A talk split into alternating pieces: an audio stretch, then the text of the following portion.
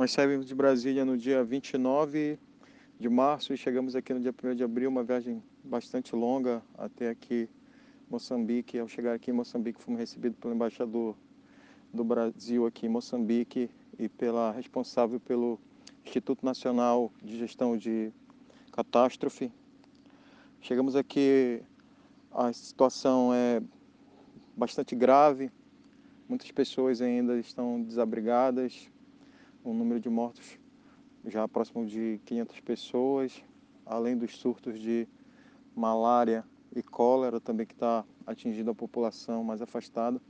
Algumas localidades ainda não foram atendidas pelas equipes de resgate. Hoje, inclusive, as equipes do Brasil estiveram em campo fazendo várias ações, entre elas montagem de abrigos, é, trabalho de desobstrução de rodovias, para tentar acessar pontos ainda que as equipes não chegaram.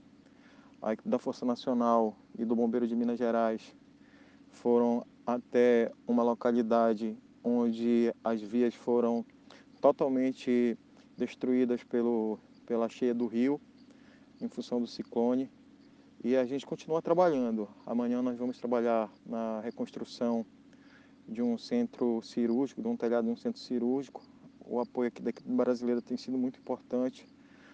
O governo de Moçambique ele tem demonstrado essa satisfação com a atuação dos brasileiros aqui na, nas operações de assistência e recuperação aqui da, dos serviços básicos de Moçambique.